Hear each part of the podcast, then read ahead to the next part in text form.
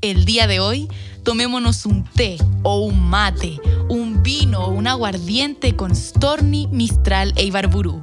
En Cuenteras Podcast, un espacio para releer a nuestras antecesoras latinoamericanas, dialogar con ellas y el legado que nos dejaron.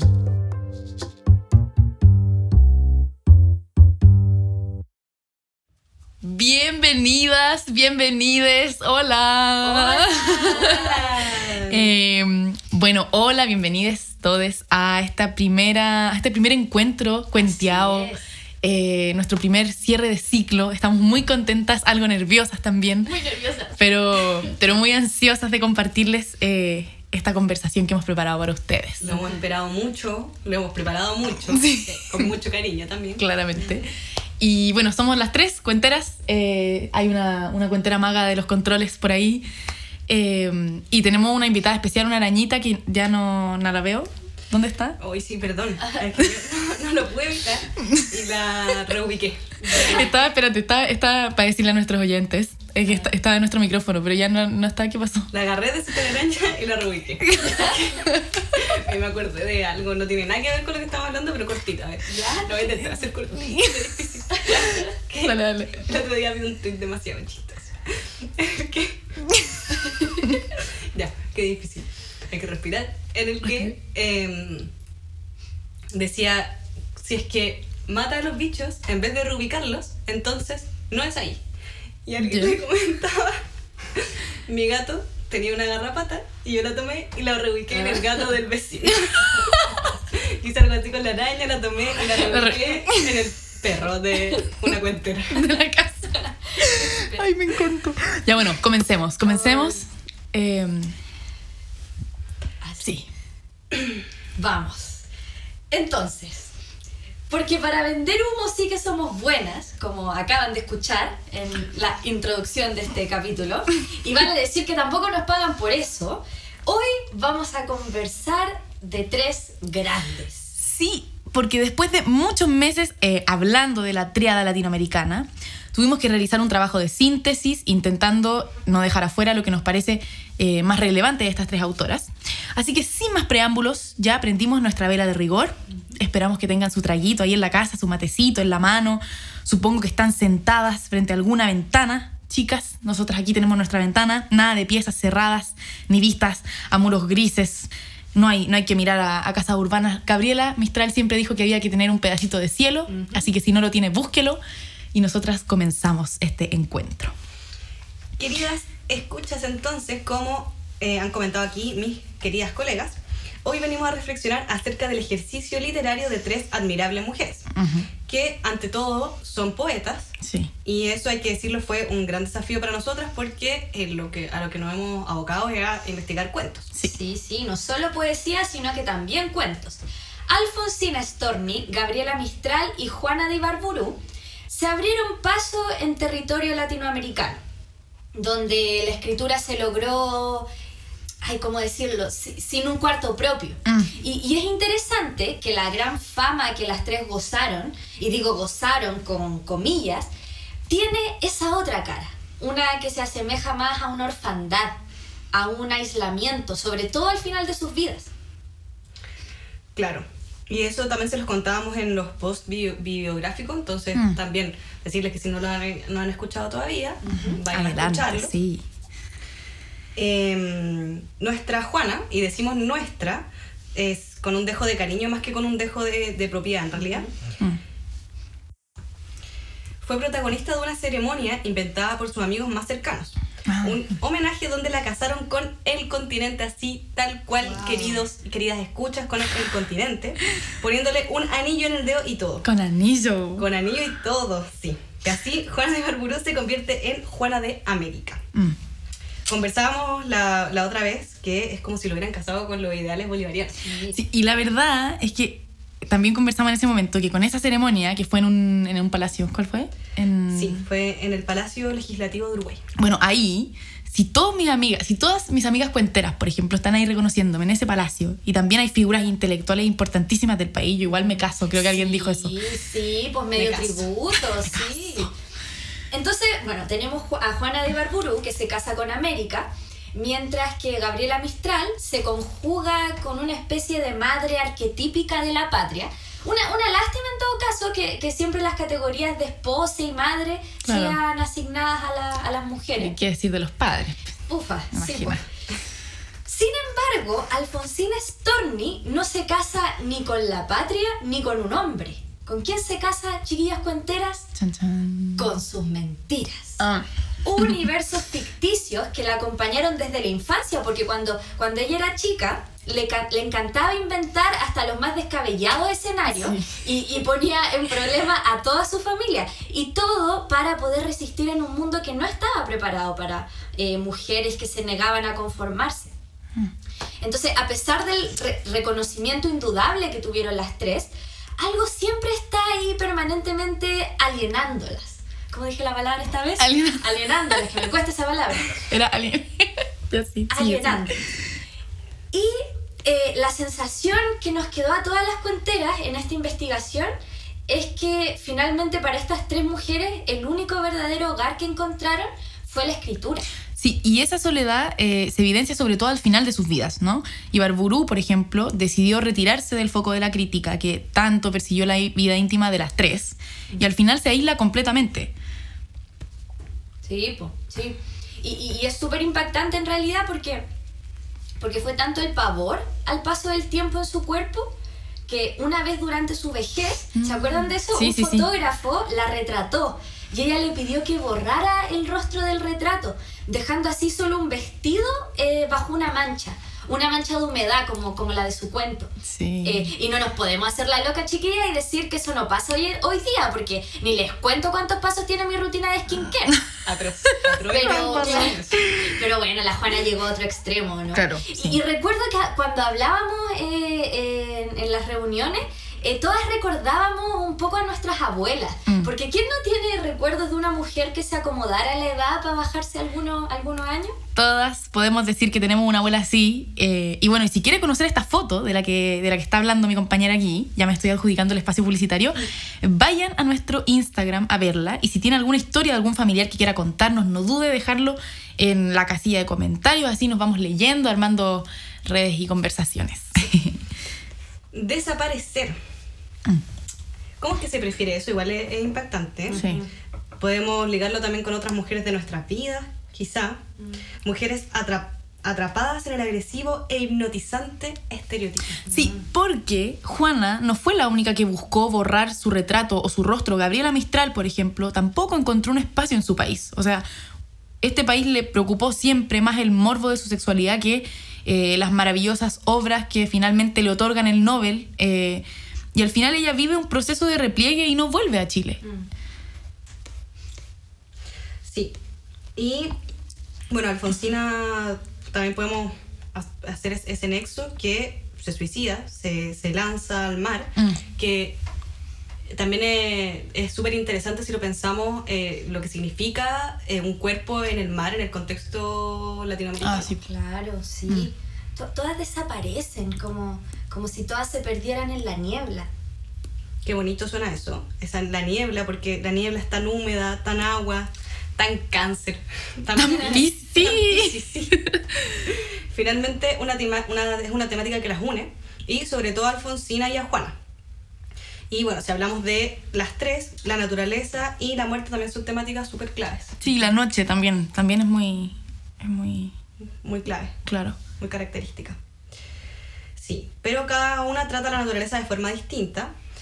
Eh, con Storni eh, tenemos un gran tema, son los, los paisajes marinos, Mm. que aparecen principalmente en su fase más madura y que están completamente relacionados con su estado de ánimo. Y lo mismo con Juana de Ibarburu.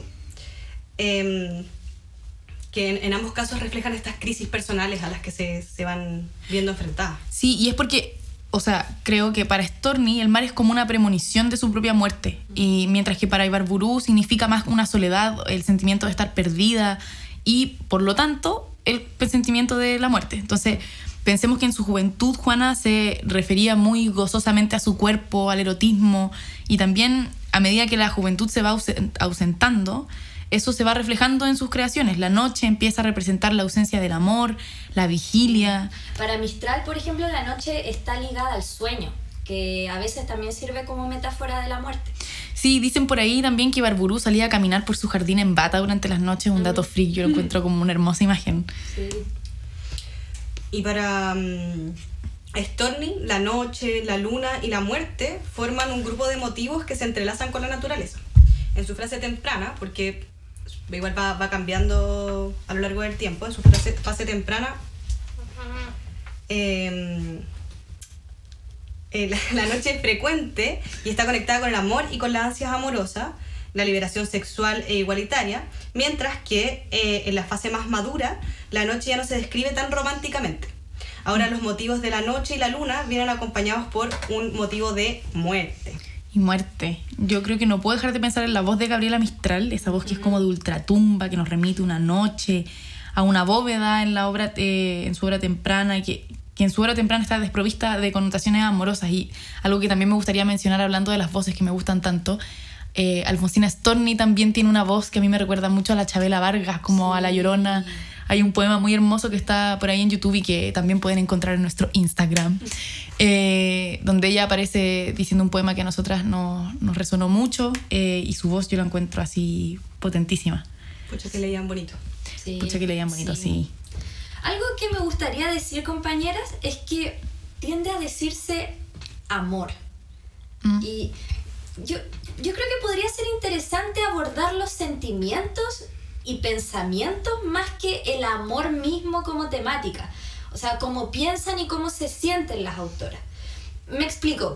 Por- ejemplo, eh, pensando en los cuentos. ¿Ya?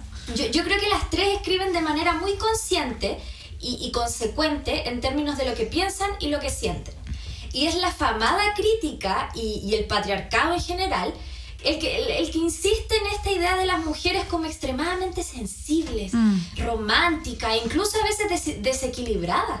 Y yo quiero defender que las tres autoras trabajan con el equilibrio. Mm. Nunca se deja de lado la razón y nunca se deja de lado la, la sensibilidad. Ninguno de los dos conocimientos es despreciado. Mm, sí. Súper de acuerdo. Sí, estoy muy de acuerdo. Por ejemplo, eh, se suele hablar de lo profundamente sentimental que es Juana en sus poemas, pero nunca se habla del carácter metafísico de esos poemas. Eh, Claro, sí. Va- vayamos resumiendo un poco a, a- Ya, a la sí. vida y la obra de estas tres mujeres grandes. Tenemos que las tres migran del campo a la ciudad para cumplir su sueño de ser escritoras. Las tres comparten sentimientos intensos. claro, y en ese sentido es que lo pensé antes cuando dijimos lo de Pisces y Cáncer. ¿Les puedo contar un dato freak? Ya, a Por ver. favor. Que las tres tienen luna en cáncer. Es muy cuestionable porque nacieron hace mucho tiempo, pero al parecer, por lo que pude encontrar, las tres tienen luna en cáncer. Ahí se explica cuánta intensidad. Sí, Wow. mucha intensidad. Salud por eso. chiquillas. Salud, salud. Eh, bueno, siguiendo, la- las tres comparten la, la presión, eh, el aislamiento, como dijimos antes, y la muerte. Y es interesante porque a pesar de las muchas cosas que la conectan y de la necesidad que tenemos nosotras las cuenteras por conectarlas, las tres juntas solo se vieron una vez. Sí, yo encuentro que eso es muy interesante porque, claro, ellas se conocieron mucho, se cartearon y todo, pero las tres juntas estuvieron una vez y ese hito yo creo que es muy importante. Tenemos que hablar de esta famosa conferencia que las tres dieron en Montevideo en 1938. Eh, en esta conferencia se les invitó a hablar acerca de cómo escribían. Oye, imagínense que eh, Storni escribió su discurso mientras iba viajando en tren la noche anterior a esta conferencia. Igual es romántico imaginarla ahí, como Sí. escribiendo en el tren, con los paisajes pasando. Hermoso. Claro, una maestra. Y sus palabras fueron tan elocuentes como el de sus, los de sus compañeras. Sí, sí, y este es como un momento para hablar de por qué las consideramos tan transgresoras, ¿no? Porque ellas sabían que iban a decepcionar a toda la crítica sensacionalista que esperaba que escribieran en una torre de mármol. Ahí por ahí Juana Ibarburu creo que fue la que dijo esto en su, en su ponencia, como que ellas escribían con vestiduras flotantes, con, con divanes de oro, con paisajes fascinantes, como que destrenzaban sus largos cabellos cuando escribían, como si fueran musas. Y no, po. No, pues nada que ver, además las tres tenían el pelo corto. Claro, claro. Bueno, Mistral comenta en la conferencia que ella solo necesitaba una tablita para escribir Mm. y hubo un tiempo en que Storni guardaba los borradores de sus poemas en sus bolsillos. Mira, muy de traje telier, así Sí, como ya... sí. Me encanta. Eh, sí. pues porque las palabras finalmente son un recurso diario para ellas. Como había, había una, una profunda humildad ante el oficio de escribir. Y pareciera que los discursos de la conferencia en Montevideo, ellas expresan una visión horizontal de la escritura bajando la autoría al cotidiano y rompiendo un poco, un poco con la figura de dioses, escritores y de ídolos. Sí.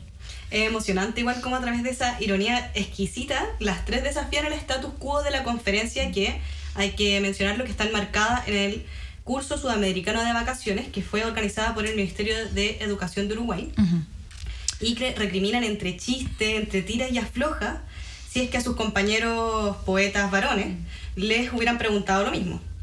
Porque honestamente ellas, aunque para algunas parezca incluso irracional pensarlo, no necesitaban ningún tipo de aspaimientos ni pomposidades para poder escribir. Ninguno, porque no eran diosas, eran mujeres terrenales y con todo el peso y, y seriedad que eso conlleva. Sí, o sea, son mujeres, solo mujeres. ¿Y por qué tenemos que ser más que eso? ¿Por qué el hombre también tiene que ser más que eso? ¿Por qué nos cuesta tanto eh, salir del binarismo, idolatrar o juzgar? No sé, ellas eran mujeres subversivas, eran irónicas, eran divertidas, estaban también llenas de contradicciones porque claramente tenían miedo, miedo como a las estructuras, eh, y eso era inevitable entendiendo su contexto. Eh, creo que eso también hay que decirlo, porque un contexto como ese, no sé, no se podía amar y ser independiente a la vez, por ejemplo. Em, al final yo creo que hay que defender que ellas eran seres muy particulares, con vivencias e historias distintas y que no eran diosas perfectas, tampoco eran cerradas e iguales, tampoco eran las musas de América. Eh, en cualquier caso, América fue la musa de ellas, no sé, eh, por decirlo así. Oye, y años después de que, bueno, de que muriera Mistral y de que Storni se suicidara, Ibarburu, que era la única representante viva de esta, de esta conferencia en Montevideo, escribe sobre la foto que les tomaron a las tres y eh, relata la incomodidad eh, que sintieron en el momento de la captura. Em, porque nosotras creemos que ninguna quería estar obligada a ser una de esas musas, a una de esas figuralidades. Claro, y en ese sentido voy con el espacio publicitario nuevamente, porque la foto de la que estamos hablando está en nuestro Instagram junto con eh, información más detallada de la conferencia, con citas de las ponencias, así que vayan a darse una vuelta, por favor. Adelante, adelante, adelante. Sí, vayan, vayan. Y bueno, debemos admitir, escuchas, eh, que las cuenteras aquí tenemos un tema conflictivo entre manos. Mm. No, no queremos ser como la crítica oficial y, meternos desde el morbo a la intimidad de estas mujeres. Mm. Nosotras queremos decir cosas, pero nos preguntamos qué dirían estas mujeres hoy si nosotras pudiéramos traerlas aquí, si no sé, si las sacamos del closet, por ejemplo, o nos metemos eh, boyeristamente en sus, en sus lechos matrimoniales salgamos de cama ajenas, señora. Sí, pues. ¿Por qué resulta tan necesario que la intimidad de la mujer sea parte de su validación ante el circuito? Sí. Mm. Mm. Y sí, sobre eso tenemos el ejemplo de, mm, de la correspondencia de Juana de Ibarburu con su amigo el poeta Alfonso Reyes. Y ella, en un grito de auxilio, como en un intento desesperado por resguardo, por contención, le comenta que se estaba volviendo loca. Claro así tal cual, volviendo loca, pero a que no la pasamos. Ya, pues sí. O sea, a ustedes cuántas veces no le hemos, no lo hemos dicho entre nosotras. A ver. Sí, además más a un amigo. Claro. Entonces, eh, como una... ¿Quién no comparte eso con sus amistades más íntimas? Mm. Pero, ¿qué hizo la crítica? Mal parafraseó esa confidencia y la tildó de Juana la loca, la inestable, peligrosa. Mm. Así como pasó con Juana de Arco. Claro, pues. Y somos conscientes de que no es posible separar a un artista de su obra y que tampoco seríamos capaces de entender a cabalidad un texto si no conocemos de dónde procede, su procedencia, pero se suele caer en el morbo, como bien aquí dijo la querida compañera cuentera. Es como el caso de Isquia, que se acuerdan que para las votaciones constituyentes le preguntaron con quién había dejado la guagua, como ese tipo de cosas, como no podís, como que queremos que esta conversación esté a la altura de nuestro siglo XXI, ¿cachai? Claro. Y bueno, no podemos separar al artista de su obra, pero ¿qué nos importa más? ¿La poesía o la carga de estas almas en pena? Oigan, sí, pero chicas, eh, hay que decirlo, ¿llevamos cuántos minutos? Le voy a preguntar aquí a la maga del, tiempo.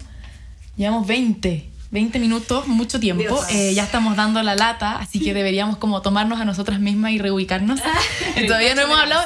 Sí, espérate, sí.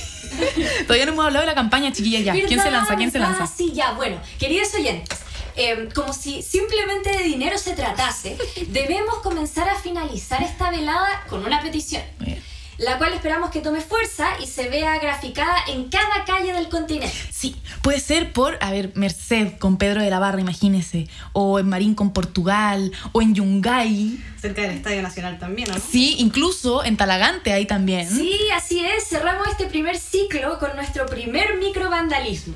Uno que, uno que hemos puesto en marcha hace poco tiempo. Entonces, cuando usted vea en la calle escrito Storni, Mistral y Barburú, piense en nosotras, en sus queridas cuenteras, en estas mujeres que hoy se juntan sin más pretensión que invocar a las voces que la han precedido. Ay, sí. Nada te imagináis. ¿Qué cosa? Ay, en realidad entendemos que la cultura no es lo más importante porque, como dijo la ministra, perdón, permiso acá Ah, para una sí. cita. Abramos la cita. eh, un peso que se coloca en cultura es porque se deja de colocar en otro programa o necesidad de los ciudadanos. Claro. Así que no les vamos a pedir que gasten plata en pintura, en- no es necesario, eh, ya que volvernos trending topic nos parece suficiente. Sí. Además, es mucho más adecuado en estos tiempos pandémicos de realidades distantes. Pero por eso las, eh, les invitamos a sumarse a la campaña de hashtag Storny al billete de 500. Sí, y si aún no conoce esta campaña, vuelvo aquí con el espacio publicitario, le invitamos a revisar nuestro Instagram, arroba cuenteraspodcast. Si no lo conoce, vaya y puede también aprovechar de seguirnos, ponernos like, comentar, porque así vamos armando, como dije anteriormente, esta red. Y yo creo que hay que comentar un poco qué es esta campaña que estamos armando, así que adelante cuentera. Sí, sí, un, un poquito de, de contexto. Mm. Entonces, ¿por qué, ¿por qué si Mistral e Ibarburú pueden, Storny no? Porque, para quienes no saben todavía, Gabriela Mistral ilustra el billete de 500, de 5 mil pesos chilenos, perdón. Nos devolvimos unos años. Y Juana de Ibarburú se luce en el billete de mil pesos uruguayos. Claro. Quizá las compañeras argentinas ya lo habían pensado, no serían las primeras feministas invisibilizadas por lo demás. Em, cuéntenos si hay trasandinas escuchando y vayamos sumando fuerza en esta nueva campaña. Sí, recuerde, hashtag Storni al billete de 500 en Argentina para que tengamos a las tres, eh, a las tres escritoras de América eh, ahí en nuestros billetes. Ya, suficiente. ¿Quién cierra? Puta, ya tenemos que cerrar, yo estaba sacando más apuntes. Oye, es que tenemos tanto que decir, que tenemos. Ya sí, pero entonces quizá apurémonos, po. Eh, No, yo creo que ya, ya está, ya está. Ya, bueno, pero hay que armar más posts de Instagram. Eso, hay que decirle aquí a nuestra cuentera, hay una cuentera encargada de las gráficas y Sí. el Instagram y todo, así que vamos a cargarlo con un poquito más de pega. Ya. Eh, ¿Quién cierra? Uy, yo Eh. la verdad es que siempre me corroteo para los cierres. No. ya, ya voy, voy yo. Ya, entonces. Sin duda, el agua las unía. La correspondencia entre ellas, eh, llena de admiración y de discusión artística, el ser extranjeras en su propia tierra y el hecho de que se atrevieron a contar. Eh, antes de estas tres mujeres, antes de muchas, eh, tuvimos ancestras que no pudieron escribir, que no les dieron espacio ni tampoco memoria para tomar la pluma. Y hoy nosotras podemos. Gracias a su trabajo, existen redes y no estamos solas. Y creo importante decir que ellas se liberaron de la casa patriarcal y eso también nos libera de paso a todas nosotras ahora. Sí, sí. Y, y estas mujeres no son cuenteras, son más reconocidas por ser poetas. Fue, como dijimos, un desafío para nosotras encontrar sus cuentos. Mm.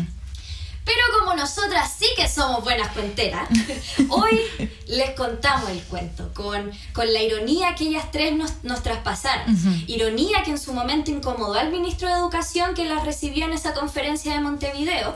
Ironía que ojalá continúe incomodando a la crítica morbosa, incomodando aún más a la política desinteresada por el arte Ojalá. y, ¿por qué no?, al patriarcado con el que compartimos habitación.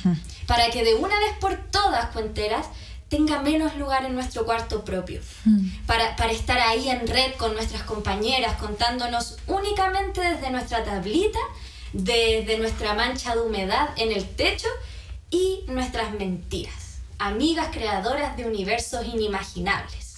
Sata, encuentro yo. Gracias, Vamos, sí. Oye, muchas, muchas gracias por escucharnos y acompañarnos. Y nos encontramos pronto en un nuevo ciclo tan cuenteado como este. Sí, es. estén atentos a nuestros nuevos posts, a nuestros ciclos que vienen. Muchas, muchas gracias. Gracias, gracias. Chao.